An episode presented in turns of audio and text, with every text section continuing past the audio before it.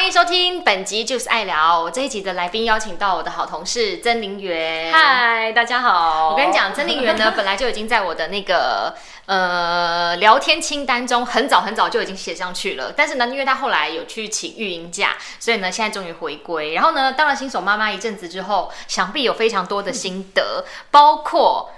他在请保姆这一块，我觉得真是太佩服了，因为他请过太多太多保姆，而且我有听他分享过有一些很奇葩的保姆事迹，所以今天呢就是要请林媛跟我们分享。然后另外还有就是在怀孕期间，其实也遇到蛮多的状况，然后我觉得这个状况呢，应该都是很多妈妈会遇到的，今天都可以聊一聊。好，好，我觉得这我们聊三天三夜聊不完，对不对？但保姆真的蛮经典的。但是你当初是生完小孩就决定要请保姆吗？生小孩前就决定要请保姆。然后是二十四小时保姆，没有那个时候是想说育婴假的时候，就是看能不能先请个早班或晚班这样子各择一。但是那时候的取舍之下，就是留下晚班。晚班是早班先有请一一段时间，然后后来留下晚班。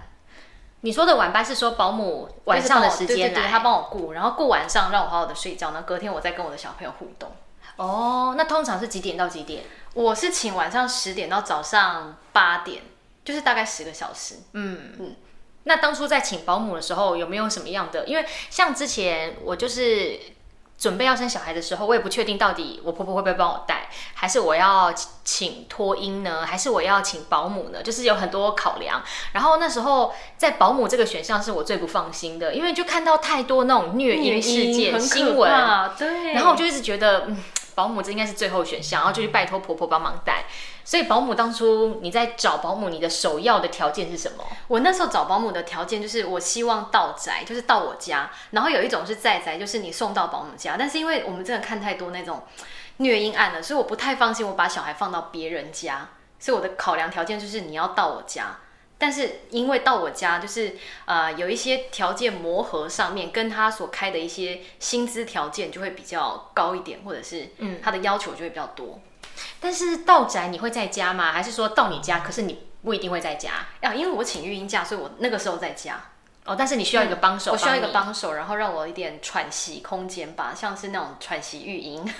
我觉得这样很好啊，对啊，因为你知道我那时候，我记得我怀孕生下来以后，然后因为刚生产完，我还要就是哺乳嘛，然后有时候可能我老公啊，我公公婆婆他们可能就会说啊，那我们出门去哪里？但是因为小孩还小，你就先不要出门好了，在家里去啊。对，然后我那阵子很忧郁，是会觉得为什么我就是留下来照顾小孩的那个人？对，但是因为我是妈妈啊，可是我就觉得为什么是我？然后就会觉得各种忧郁。所以我觉得有人帮你带真的是就非常重要，因为让你可以喘息。但是那时候，呃，我我我我我的先生的家人会希望，就是我尽量在孕婴假这段时间可以多多陪小孩。嗯，所以希望在取舍之下，就是白天我要多陪小孩，所以我就是取舍之下，我把夜间留着，然后白天就后面暂时没有请这样。所以夜间这个保姆，你当初面试他，你怎么样决定就是好，你就来当我的保姆吧？我其实面试，我其实这个夜间保姆是我目前为止就是最好的一个保姆，就我觉得是靠运，有点像靠运气，因为我是在一个呃找保姆的系统叫邦尼系统，嗯，他直接在上面投写下你的资讯，然后就会有保姆来找你面试。然后那时候我写的时间刚好写错，我要写半夜十点，结果我好像写成了早上十点，所以那个保姆以为他面试的时间是早上，他就跑来跟我面试，他就说：“哎，可以耶，你这个时间我。”刚好可以，结果我们聊到最后，他还说：“哦，原来你要请的是夜间啊！”我就说：“啊，对啊，所以我们一一切都是误会吗？”他就想一想，因为他白天还有个 case，他以为我要的时段是假日的白天。嗯，然后我就说：“啊，不然晚上可以吗？”我就再问他一下，他就说：“好啦，不然他早上的 case 结束之后他来，他就一到五的晚上帮我接我的 case，所以他是早晚早上做别人，晚上做我的。但是我有点不懂，那夜间保姆就是睡在你家？对。”然后睡在你家怎么帮你顾小孩？你现你小孩现在可以睡过夜了吗？我现在呃快可以了，就是慢慢的时间在拉长，但其实那个时候还不行。但是我觉得夜间保姆大家会很疑惑，因为很多长辈会觉得说夜间保姆为什么要存在？它价钱因为其实夜间的价钱很高，多贵？呃，价钱它算时薪吗？呃，它算它算月薪啊。算月薪，但是比如说一般的保姆价位到宅的话是两到三万，它可能是四到五万哦，这么贵，因为因为他晚上的时间没有人想上大夜班啊，就跟大夜班加班费的概念一样，加班就是夜间本来就是比较贵的，而且他白天还要顾别的小孩，等于就是嘎两份工。对，但是在一般大家对保姆的认知会觉得说，我为什么要花钱请一个人来睡觉？而且我花那么贵的钱请你来睡觉干嘛？所以你当初请这保姆的时候，家里面颇有维持，是不是？就是。还还蛮还蛮辛苦的过程，那又不是叫你出钱，我又没有叫家里出钱，对啊，没有，呃，对了，其实也是老公出钱，但是重点就是重点是因为老公根本也不在身边，他出钱是应该的，对，因为我先生也不在身边，但是讲重点就是说，其实很多很多人会觉得说我干嘛花那么多钱请你来睡觉，但是我先生在今年回来之后，他就跟我讲一句话，我说。哦，我觉得夜间保姆太重要了，它让我们获得了睡眠，好好的睡眠这件事情多重要。因为其实你刚生完你也知道，就是荷尔蒙在改变或者什么，其实你的心理生理有很大的一个时间，你必须要去把它调整回来。嗯，然后呃，在这时间你可以好好的睡觉，其实是很不容易。你有喂母奶，应该更知道。好好的睡觉不容易。我跟你讲，我前几天才思考到这件事情，因为其实我女儿璇璇她很早可以睡过夜哦，大概两个半月。嗯。可是呢，我是因为我是一个很狠的妈妈，就是我半夜就不给她喝奶，我就说你就是要睡觉，这时间不是喝奶的时间，然后就逼她睡觉。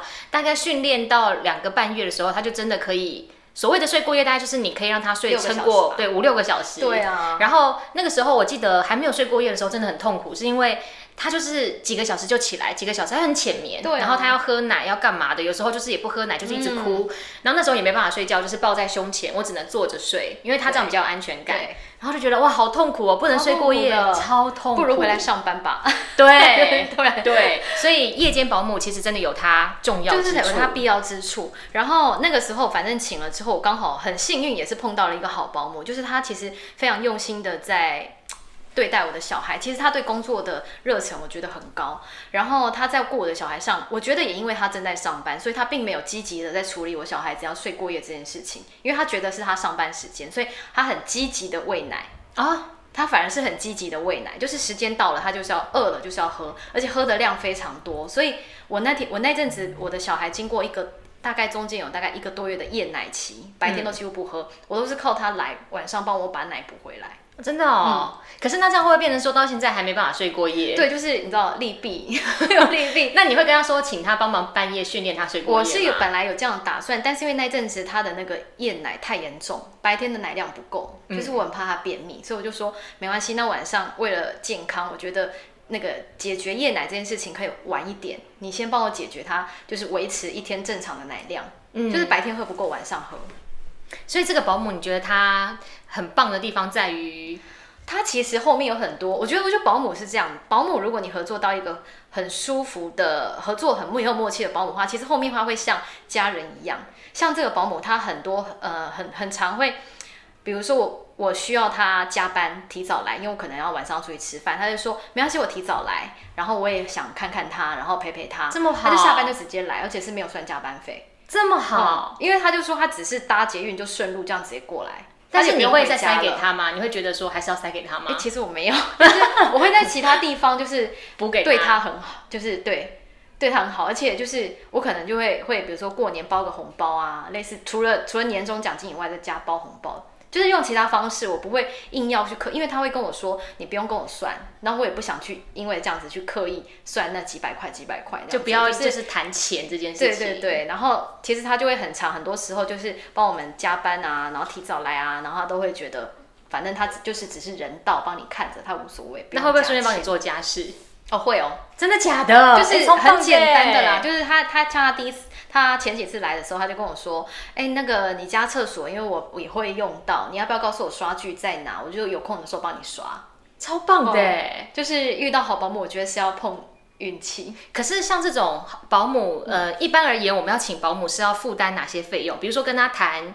月薪吗？然后还要谈什么奖金吗？因为我其实有稍微粗浅的做功课，就当初也想说要找保姆，我就发现保姆要收收费用的名目其实蛮多的，很多。那所以到底要付什么？还要三年终跟三节，三节，三节是什么？是三节其实就是中秋、端午、年呃年终，就是类就是这三个啦。就是跟我们正常劳工上班一样，就是会有中秋、端午加年终。其实这个就是所谓的三节。那费用要怎么算？那费用的话，其实我我我我还是要讲这个 这个东西。这是什么？因为我这个数字我没有背起来。然后这个东西其实是好像是社会局还是哪里？呃，这是什么？哦，对，社会局他们。定的一个合作照顾书，就是它里面会告诉你，你要请的是道宅还是在宅，还是怎么样送托的保姆，它会有一个类似公定价在里面。哦，比如说他会说台北市有规定，你的那个年终或者三节的建议价格是大概六千到多少，大概这个 range，他会给你一个方向。但其实这个方向以外，我是要讲分享的是说，因为我请的是道宅，就到我家，其实道宅的价格非常乱。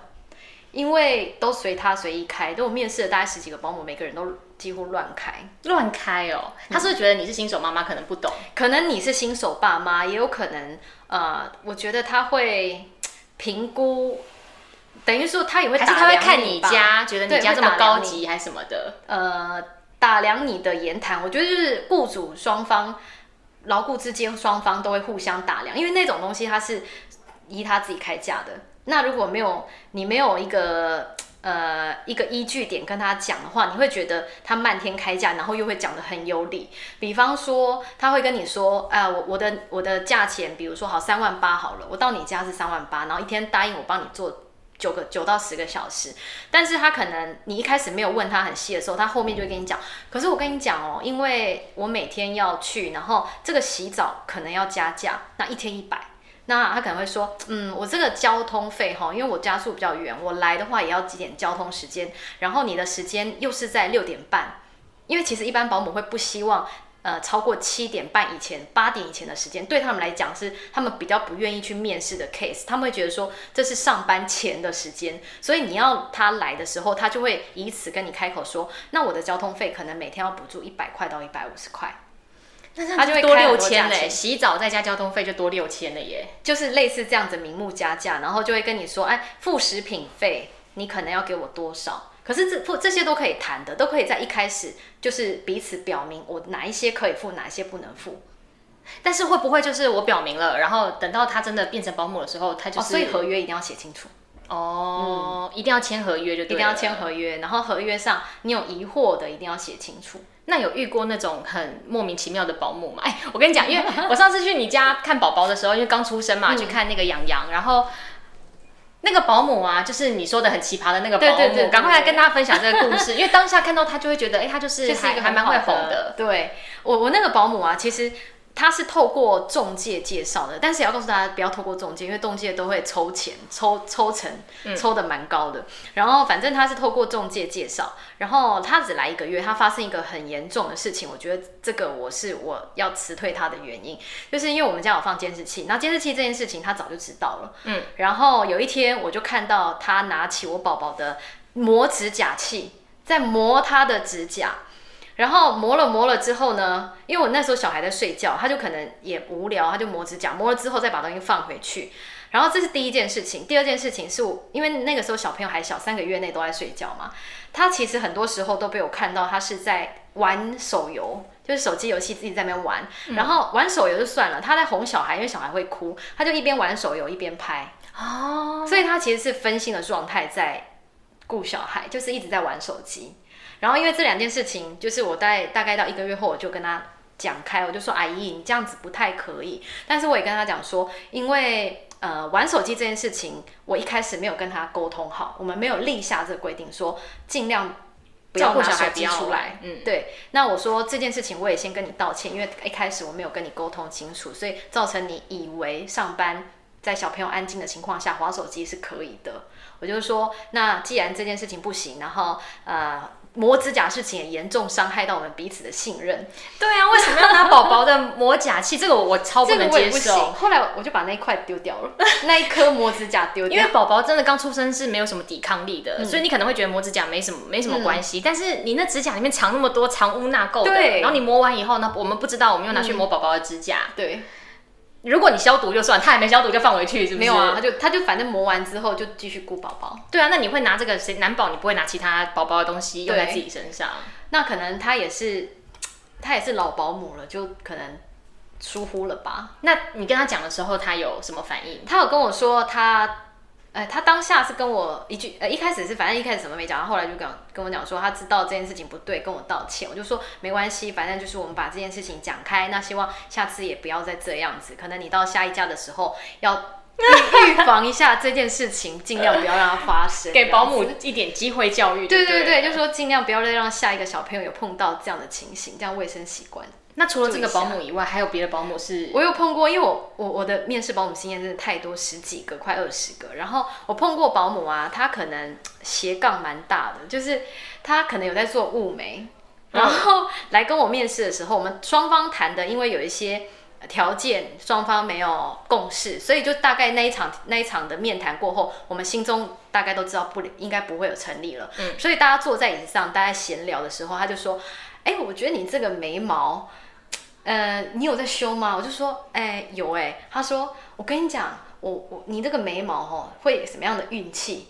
然后我有在做那个雾眉，有空的话可以来，可以来我这边，就是我帮你调整一下眉形。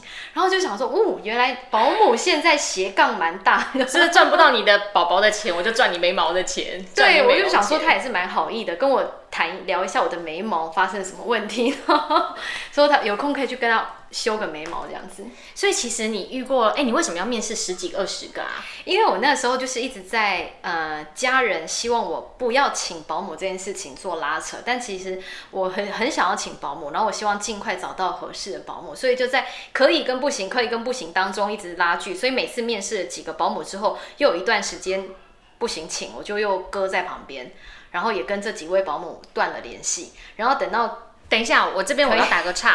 那他们说希望你不要请保姆，那他们有人来协助你吗？就是说我在育婴假这段时间先不请嘛，那等到育婴假结束之后再看看。育婴假才六个月，那我现在不找。但是因为那时候其实大方向是期待我我不上班的啊，真的假的？大方向他们是希望你在家，希望就是我跟先生去到大陆一起一起带着小孩一起去大陆，对，一起一家团圆。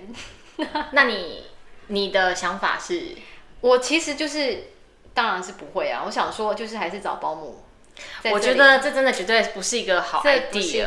对，因为好的上班真的比较快乐，比较有成就感。你若整天在家带小孩，真的会很忧郁。我是觉得这应该是每个人个性不一样，可能有人适合，但是也可能。有人不适合，但是毕竟我们会做这个行业，就觉得我们应该就不是适合的那一种属性。对对，就是我们就会追求人生的成就感啊，不会只觉得想要在家带小孩。但当然我们很爱小孩，对，我们也很爱小孩，可是要保持一点距离才有美感。没错没错，对，所以那时候后来找了十几二十个，嗯，面试了十几二十个，然后我有陆续找来试做，然后试做也碰到很多很奇怪的事情，像刚刚讲一个。雾眉的嘛，修眉毛还干嘛的？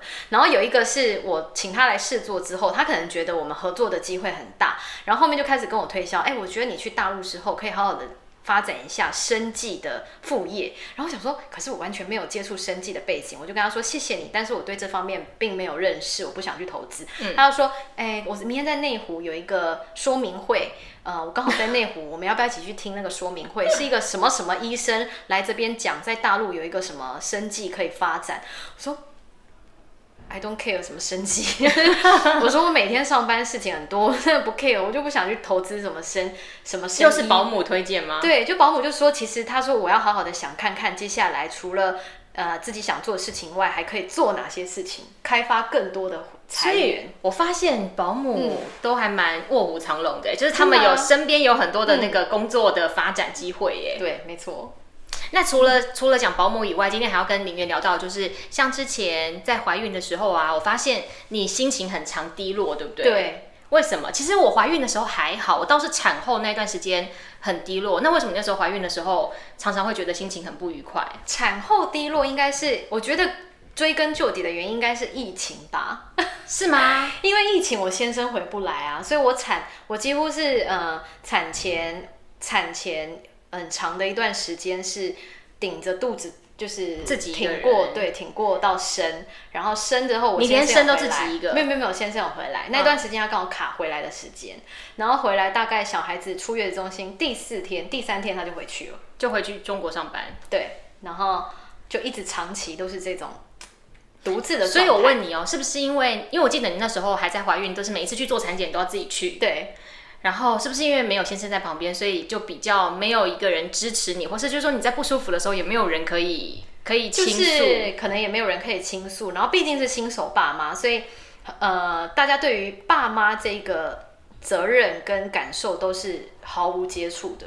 所以可能我在这边已经从怀孕到生产已经经历过一个生命要诞生的过程，但是爸爸在大陆可能会很片面的去听取一些。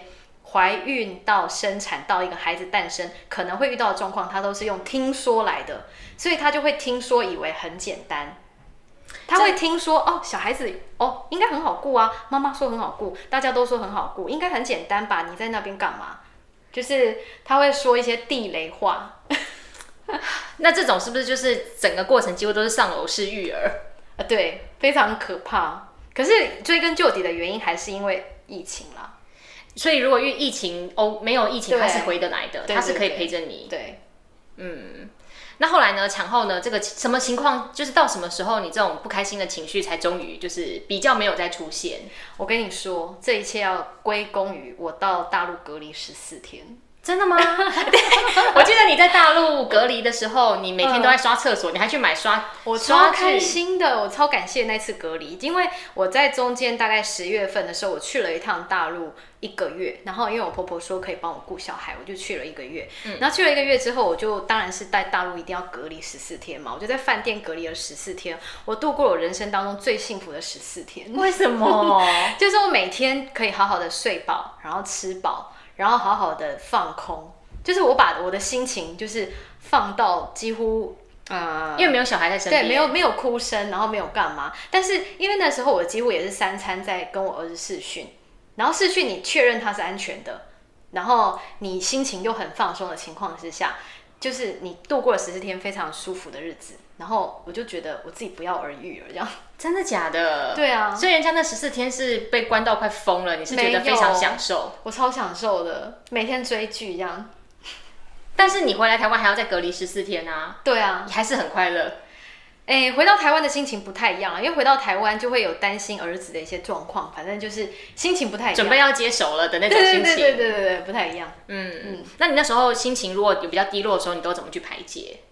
心情比较低落，我就去做呃运动哎，我觉得就是还是强迫自己去至少一个礼拜运动一两次，嗯，然后做 SPA，嗯，按摩嘛，大概是这样，做个脸啊，反正出去走走就会比较好。对，那你那时候有产后落发吗？哦，产后落发蛮严重的。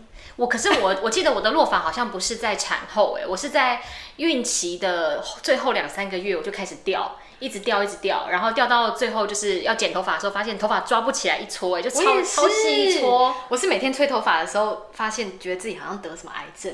对呀，满地满桌都是头发，那怎么办？我我我不知道哎，我那时候就找多多啊，找找他买那种什么什么呃，可以生就是生养发液之类的，不是就是对头发比较好的一些洗发精。然后我是采取有点半放任态度，因为因为我是听说，反正一年后它该长的还是会长出来，所以我就任凭它这样子。那你现在有长回来了吗？一点点，就是一点点那种小毛。哎，你之前是不是有去纹是那个什么发际线？我有纹发际线，那是因为产后落发去纹的吗？对对对对对对，产后落发。你会落到前面都掉哦？会啊，因为我的我的我的这边刚好是两块往上凸，你知道有点这边就缺两角。哦，有吗？看不出来。有，其实因为你纹完以后还是你没有，因为我平常那个化妆师、发发型师都会帮我这样压下来。哦。但其实我这边很空。哦，哎，其实我也是高额头，我也是。对啊。那这样子纹完有用吗？我觉得，呃，还是要捂很多次。但我捂了一次，我就没捂了。痛是不是？嗯，有一点，但我有点嫌麻烦，因为我一直觉得它自己应该会长出来嘛。我是蛮相信我的头发会长出来，虽然它长的速度有点慢。我那天去剪头发，就是大概前前一两个礼拜，然后发型师跟我说你头发长回来了。嗯，他讲这句话我超高兴的，因为我头发已经掉啊，那已经两年两年了。可是其实一直有在长回来，但是我那时候因为我才剪完一个月，我又去跑去剪头发，他说你这次真的回来的比较快。我就说因为我觉得头发很多很蓬，他说那代表你长回来了。长回来。然后以前要打薄的，怀孕之后生小孩之后都不用打薄，这一回他又在帮我打薄，我就觉得哎。看来头发真的有长回来，可是也花两年时间。对啊，好 很久哎，很久哎。反正就是怀孕会遇到很多有的没的状况，但是哎，你你后来也有哺乳不是吗？我其实哺乳也是遇到一个很惨烈的状况。我前面就是呃，因为因为疫情的关系，我去的诊所，它刚好前半年完全没有那个呃一些妈妈教室，一些妈妈的一些哺育知识课程都没有上。然后因为本人又是一个比较放的很空的一个妈妈，也没有去做功课，所以我不晓得说原来生产完之后要立刻去挤奶。要把乳腺，可是医院或是月子中心不是都会跟你说要怎么做嘛？都会一直进来鼓励你赶快去挤奶这样没有哎，我因为我那时候在的那个诊所，可能当时那个礼拜的新生儿非常多，所以那时候我印象很深刻，就是呃，总共有两通电话打上来，分别在两天，然后有那个护士打上来就说：“妈妈你要亲喂吗？”然后我听了亲喂，我就想说：“嗯，好像没有没有感觉有奶出来啊。”我就说：“嗯，先不要好了。”先这样，然后我就挂掉了。然后过了大概一天之后，因为总共住住月子中心，开完刀之后大概三天嘛，结果第二天之后又那个护理师又打上来说：“妈妈，你今天要亲喂吗？”我就说：“哦，也是没感觉，不要好了。”他说：“好。”然后就挂掉电话。我们非常简短的两通电话结束之后，到了第四天到月子中心的时候，完了来不及了，我整个乳腺炎。啊，很严重。可是你根本没有去挤它吧？没有，就是因为没挤，可是就是应该要挤。是不是正确的姿势是要要生完它就自己开始分泌了？对，他说，呃，其实你在怀孕的第三十七周，你的那个胚胎只要成熟的时候，它它其实你的那个乳腺已经开始在。分泌乳汁了，他知道你要开始哺乳了，所以第三十七周他就已经开始分泌。你就那时候其实可以慢慢的去按摩你的乳房，但是到了生产的时候，你务必要好好的去推你的奶，因为这样才可以保持你的乳腺畅通，即便再痛。可是你都不是说你没感觉吗？对啊，我就是真的没感觉，然后我不晓得去推，你都没有胀痛感。我我我，因为你知道第一胎不知道什么叫做胀痛感。因为呃生理因为下面的痛可能比上面对，因为生理期前的时候，你大概知道那那那一种胀痛感，但其实，在生产完之后，你这边开刀很痛，你上面几乎是你也感受不出什么叫胀痛感，你也没有试着想说去挤挤看，就不懂没有哎，不知道，完全不知道去按摩它，让乳腺保持畅通。结果到第四天，我到月子中心，就是我也呃第第四天的第五天这两天，我就是。每一次挤奶的时候，还是请护理师来帮我一起挤，然后大概最多就挤过十二 CC，一点点，其实已经不错了耶。一开始有十二 CC，可是那个真的是天崩地裂的，就是很可怕的那种挤奶。然后到了第五天晚上的时候，我就有点在低温发烧，就是已经已经整个肿到我的腋下全部是硬的。哦，我懂，我懂，就是整个这边都是肿块，对。然后我就隔天我就去吃退奶药了，然后就把它退掉了。嗯，我就退掉了。那有觉得人生豁然开朗？有啊，我突然间就是开始进行我的在月子中心快乐的后半人生，但是就短短一个月又又恢复到正常生活。如果再来一次，我就在想说，我到底要不要结？我本来一直想说，就是如果因为第一胎有有喂奶，然后我就觉得胸部跟以前真的不太一样，不太一样。那如果第二胎我是不是就不要喂的话，会不会好一点呢？但其实听说没有，因为看来就是他就是会自己泌乳，所以感觉起来。对，嗯，好啦，那其实我们就是已经做了选择，就对啊，就只能这样了。对，没错，嗯，而且那个时候那个有我那个护理师有跟我讲说，其实你平常会运动的人啊，你的乳腺是非常发达的，就是你不要那个那个跟奶的大小无关，因为那是我一个迷思，我就想说。哎，奶奶大奶小应该就是有奶跟没奶的意思吧？其实没有，他说只要你常常有在保持运动的人，你有在做一些扩胸运动，你这边的肌肉是发达的，那表示你的乳腺就是发达，你的奶量就会很多。所以那时候我在退奶的时候，那个泌乳师他就跟我说：“哇，妈妈你太可惜了，因为你光是一颗奶退出来的量就是你儿子一餐的量哦，光是退出来一次的量，等于其实如果你有正常挤，它是可以吃两餐的。”就是它就是可能三小时一餐，三小时一餐或几小时一餐这样。退奶还要把它挤出来啊？要，不然会乳腺炎。哦。退奶就是还是要按照正常程序把它第二胎，第二胎再加油。第二胎就是知道一些，就知道从错误中学习。对，今天谢谢林媛来跟我们聊有关于保姆怎么挑选，然后呢有关于在嗯怀孕的时候遇到一些心情低落该怎么办，以及在。就就是你要喂奶不要喂奶，其实要尽早做选择，不要等到乳腺炎了才决定说，哎，我要来退奶。对，今天谢谢林园。那如果你想要听到更多内容的话，可以到 Sound On、Apple Podcast、Spotify、KKBox、Google 播客，或是直接在 YouTube 频道“宝贝好不好”收看影像版本哦。拜拜，拜拜。